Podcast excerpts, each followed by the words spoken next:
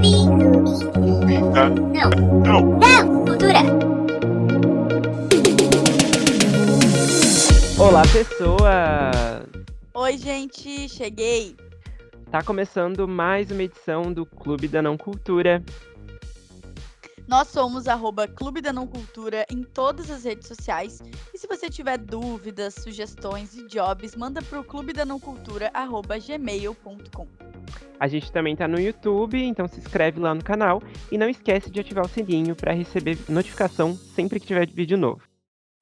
Então vamos lá, hoje a gente vai falar de top 10 coisas que a gente gosta nos livros. Então a gente vai trazer aí é, todos os nossos gostos e é 100% pessoal, tá? Porque quando a gente critica, a gente vai, ah, isso é técnico e não sei o quê. Mas quando a gente gosta, a gente gosta e ponto. E para começar essa lista, Fevi, eu quero saber o que, que tu selecionou aí para debater com o pessoal. Então, tá. O primeiro item que eu coloquei na minha lista é um que, inclusive, falei recentemente aqui por causa de um livro, e também falei no nosso canal do YouTube, que é o famoso fake dating.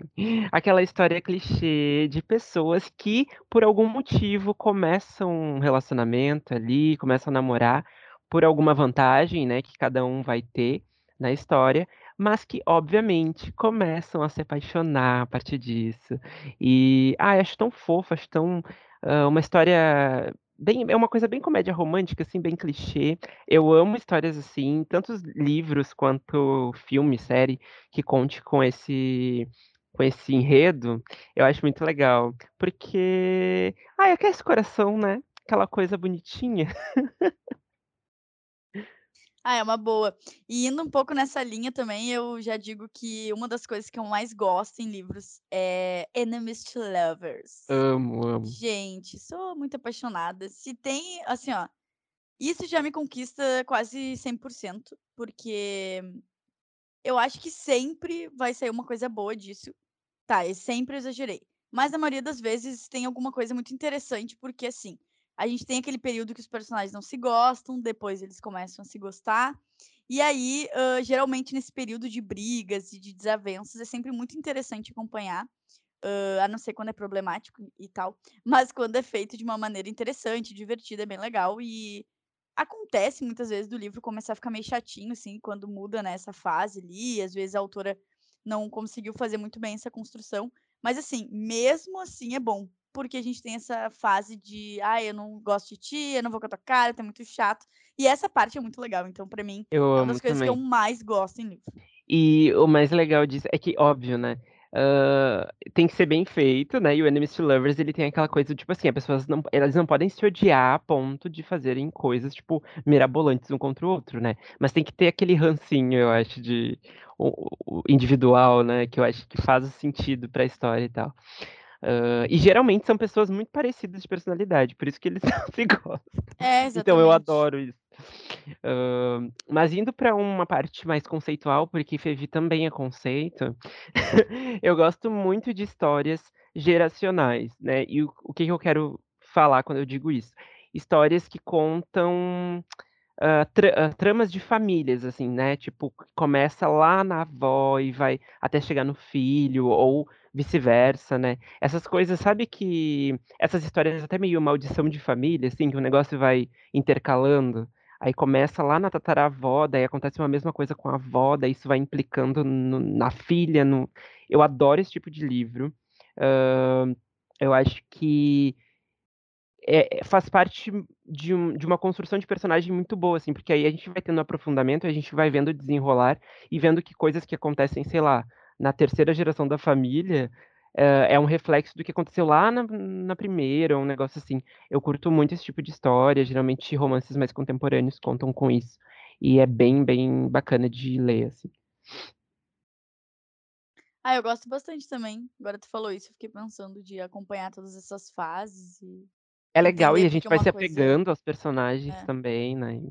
É bem, bem bacana. Tem uma outra coisa também que eu gosto muito e também faz eu me apegar muito, é quando eu tenho uma protagonista que ela tem uma personalidade meio dúbia. Ai, meu Deus. Que é aquela coisa assim, eu posso ser boa, posso ser má, posso uh, ter atitudes positivas, mas daqui a pouco. É, exato. E daqui a pouco eu vou fazer uma grande cagada.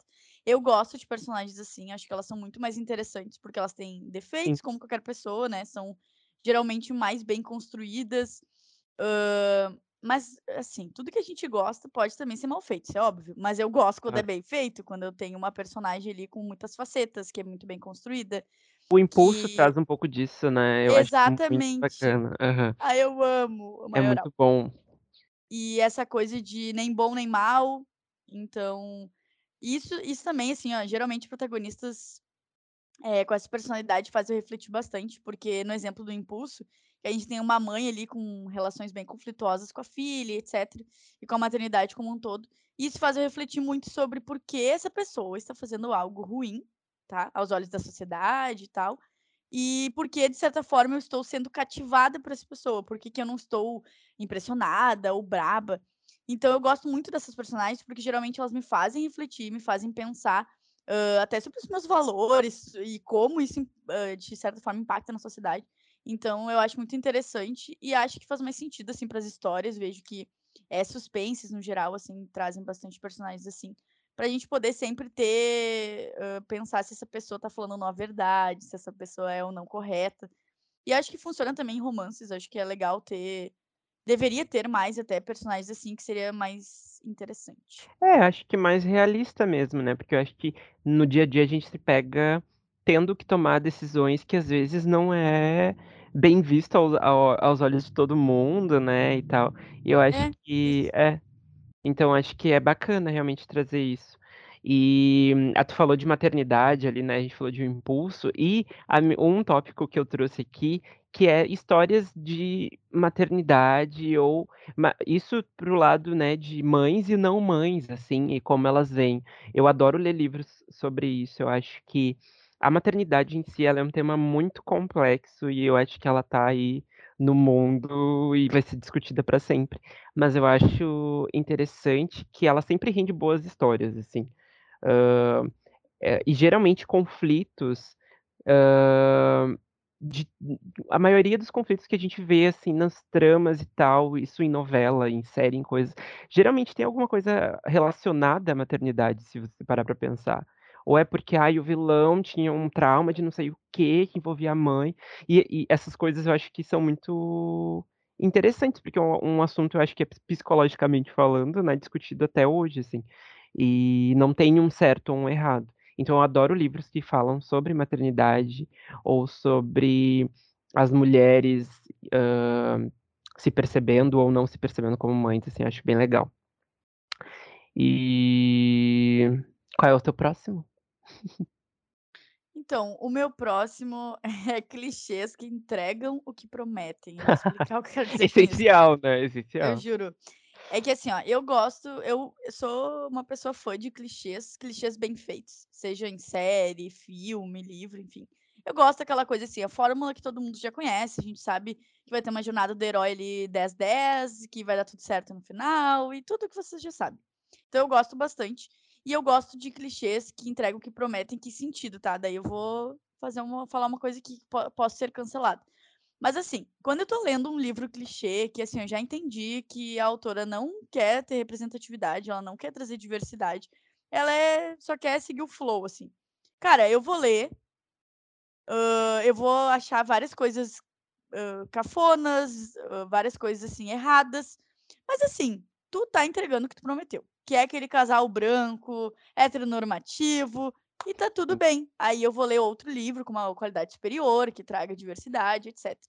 Então, às vezes, tá, tem momentos da minha vida que eu só quero que a minha cabeça fique flutuando, assim, que nada entre na minha cabeça. Então são nesses momentos que eu leio esse tipo de clichê, que é tipo, isso na é verdade não acrescenta. Como é que é? Ah, é o Kennedy. Eu juro, exatamente, eu Ela adoro é Elle só Kennedy. E assim, não queiram cobrar da Elle Kennedy algo diferente do que é que ela apresenta ali nos livros dela. Então, eu sou o que eu quero dizer é que eu gosto desse tipo de livro, porque é nesses momentos, assim, ressaca, não sei o que eu vou ler, aí eu pego um livro lá que tá gratuito lá na assinatura da Amazon, eu sei que aquilo ali não vai me entregar algo revolucionário, às vezes pode ser até mal escrito, pode ter coisa muito brega, mas assim, ele vai entregar o que ele prometeu, que é ser um mediano ali pra ruim, e tem momentos que eu preciso disso. Então eu adoro, acho que tem que ser bem escrito e tal, mas eu adoro esses, assim, ai, bem básico, assim, sabe, só pra passar meu tempo, meu dia. Muito bom. Eu ia dizer que eu vi um tweet esses dias, que inclusive eu até comentei sobre isso, que era tipo assim: "Ah, você já pensou naquele livro que você achou ruim, se você, hã, realmente era o público-alvo desse livro ou ele era ruim?". E aí eu eu até comentei dizendo assim, que às vezes, hã, você não é o público-alvo, mas o livro continua sendo ruim. Então, minha o entrando nesse novo tópico, eh que eu gosto de, hã, livros que sabem que são ruins. E eu acho que encaixa muito no que no no que tu trouxe aqui, que é aquele livro exatamente isso, que as pessoas sabem que não vai mudar o mundo, não vai revolucionar a literatura, que ele é aquilo e pronto. Então eu gosto desses livros, porque aí eles não têm pretensão nenhuma, eles não vão querem te trazer não abordam aqueles porque isso acontece, né, da pessoa o autor lá decidir abordar um assunto de uma forma sabe, daí no fim tu não começou a falar de um negócio e não aprofundou, daí tu fica assim, inclusive a gente falou isso no nosso último episódio, então eu trouxe o contrário disso. Eu gosto de livros que sabem que são despretensiosos, que são ruins e que tá tudo bem, e que só querem realmente divertir o leitor. É, eu acho que é um pouco isso que eu falei, só que nesse caso daí entra no que a gente no clichê bom, né, que é É tipo, isso. ah, é um livro que ali tá tá legal, é bom de acompanhar, assim como tem os que, tipo assim, não tem nada de novo, nada de revolucionário, mas também é bom acompanhar. Então são momentos que a gente tá que a gente tem como leitor no nosso dia, na nossa vida, e às vezes a gente quer só ficar de boa, não quer entrar muito em Sim. assuntos pesados e etcétera. Bom, o meu próximo coisa que eu gosto na literatura, e que na verda ah não, eu ia dizer que é quase o meu meu penúltimo item, tá. Hum. Rivalidade feminina! Quem não gosta? Gente, quem não gosta de uma rivalidade feminina, hein?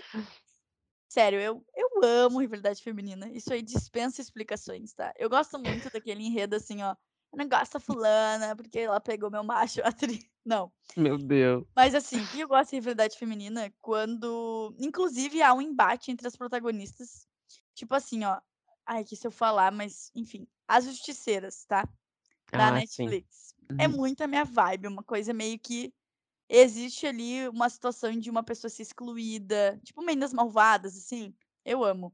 Fulana é excluída, depois ela dá a volta por cima, não era aquilo ali que tu estava pensando, então toda essa essa situação de rivalidade feminina, de briga por poder, geralmente, eu gosto muito dessa situação assim, ó, ai, poder na escola, é uma babaquice, porque assim, ninguém se importa se tu é ou tu não é alguma coisa no ensino médio, mas no fim, quem a gente é no ensino médio define muito nossa vida dali pra frente. Então eu gosto dessas nuances meio bobas que são interessantes. E na rivalidade feminina tem muito isso, então é um pouco porque a gente é machista pra caralho, então a gente sabe que as meninas estão sempre disputando umas com as outras, mas também é super realista, porque, gente, querendo ou não, isso sempre vai acontecer em vários ambientes, tá. Então, assim, é uma Tô coisa que sendo é real. cancelada nesse momento, Ai, pelos eu pelos não verdade. culturers. Eu tô aqui Ai, pra ai. falar a verdade. E e é interessante porque movimenta a história, e Sim. acaba trazendo protagonismo para as mulheres, assim, que eu acho legal, isso mesmo sendo uma forma meio maléfica. É aquela coisa, né, quem É não gosta de um tudo. Diabo Veste Prada? Quem não gosta do Meninas É, Malvadas, né? entendendo? É É. tudo pra mim, entendeu? Uma mulher humilhando outra mulher, tudo, simplesmente tudo, tá? Sim. Bom, hã, o próximo tópico que eu que eu separei aqui, é aquele plot twist bem feito.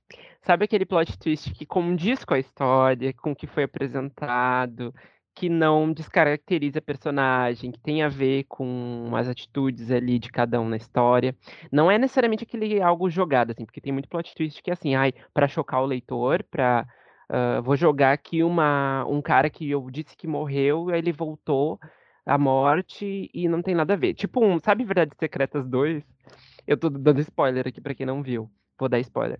O Alex do que morreu em Verdades Secretas, né, no primeiro, ele volta no final de Verdades Secretas 2, depois de ter tomado 8 tiros e ter sido jogado no oceano. Então, tipo assim, não é esse plot twist que eu gosto, porque foi botado Gente. ali só pra chocar. Eu gosto do plot twist bem feito, que realmente e e melhor ainda quando vai dando dicas ali no livro tu nem percebe, e depois acontece o plot twist e fica: "Meu Deus, realmente". Eu eu gosto desse tipo de plot, sim. Amei. E eu gosto de plot twist surpreendente, mas não tanto assim. Vou me Uhum. explicar, tá? Eu gosto No ar. muito. Sinal aberto, Sim. ela gosta. É que assim, ó, eu gosto muito de tentar adivinhar, tá? Muito. E aí, eu gosto muito de estar certa, tá? Então, não pode ser algo super, que nem tu falou ali, tipo, às vezes muito. Meu Deus, assim. Que na verdade tá fazendo sentido pra história, tá? Não é nada do além. Mas eu gosto de, tipo assim, ó, não me surpreender tanto. Tipo assim, ó, eu já sabia que estava se encaminhando, mas isso foi bem encaminhado. Foi bem escrito, tá interessante. Mas chega um momento que eu meio que já tô sacando o que tá rolando. E às vezes, né, tu acha que tá sacando e não saca e tal. Mas tá pra aquele caminho ali, tu tá entendendo mais ou menos do que se trata, etc. Então eu acho que eu gosto muito de ter essas experiências, assim, ah, em livros, de não ficar tão surpresa. E é isso, um pouco, porque eu acho que eu sou xereta, na verdade. Daí eu gosto de ter uma surpresa, mas não tanto assim, sabe? Sim. Aham. Bom, a minha última meu último tópico que eu separei aqui é descrição de lugar que eu não conheço nos livros. Sabe Que quando específico. é, é que eu amo ler um livro que, tipo, ah, eu se passa em, em outra cidade, outro país, enfim, e que descreve exatamente as coisas com propriedade. Porque aí eu fico imaginando, e aí eu fico pensando assim, nossa, queria muito visitar isso, queria. Então é uma, é uma experiência que, como eu gosto, né? Acho que todo mundo gosta de viajar, né, gente? É uma das melhores coisas, eu acho, que a gente faz. Ah, e às vezes, né, por não ter a, a possibilidade aí de estar indo para alguns lugares que eu queria ir, ah, quando eu leio um livro que, que tem ali as descrições e tal, ai, o Times Square Garden, sei lá, o, ah, ah, estava passando pelo. Ai, como é que é o nome daquele? Esqueci. Museu famoso. Agora eu perdi. Mas. Mas, sabe, eh, o Código da Vinci, acho que tem um pouco disso, porque se passa geralmente em várias. Ah, o Código da Vinci não, os livros do Dan Brown em, em si, se passa muito em várias regiões ali da Europa que realmente existem. Então ele descreve exatamente onde é cada coisa e tu fica pensando assim. É, eu adoro isso, acho que traz uma sensação, parece que eu tô viajando junto, sabe? É muito bom. Gente, eu amei porque eu nunca tinha reparado que é uma das coisas que eu gosto, mas eu gosto disso mesmo, de É ver outras culturas ali e, claro, bem descritas, né? Enfim, a gente é muito exigente, a gente gosta de muitas coisas, mas se você quiser ver a gente falando mal de outras coisas, pode voltar ao episódio anterior. nós- Volte uma casa. Exato. 10 coisas que odiamos, mas aqui é 10 coisas que a gente gosta. Provavelmente sairei cancelada desse episódio, mas tá tudo certo. E é isso, né, Fivi? É isso, gente. Obrigado por nos acompanhar aí durante 30 edições. Olha aí, chegamos onde a gente não imaginava. Chegamos. Quero um bolinho. Por favor. Nós Bolinho e balão. né? Já somos. A gente já era maior de idade, mas agora a gente tá em outra fase, né? Outro nível, indo pra, pra, pra vida adulta real, assim. Então, muito obrigado pra todo mundo que tem ouvido, né? Que tem acompanhado o Cultura nas redes, no YouTube, enfim. E é isso, gente. Até semana que vem com mais um episódio. Um beijo. Tchau, gente. Um beijo.